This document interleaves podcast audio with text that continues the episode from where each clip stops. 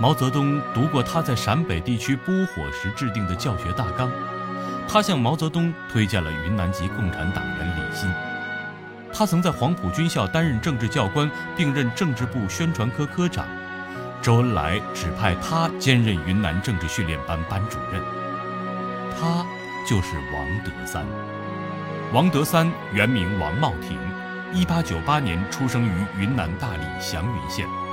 早年在昆明求学，一九二一年考入北京大学，不久加入北大马克思学说研究会，成为最早的马克思主义传播者。一九二二年加入中国共产党，一九三零年一月，王德三成为第一任中共云南省委书记。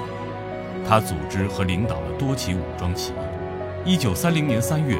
王德三还冒险到一支有三百多人的土匪队伍中做宣传工作，企图把这支武装队伍拉过来。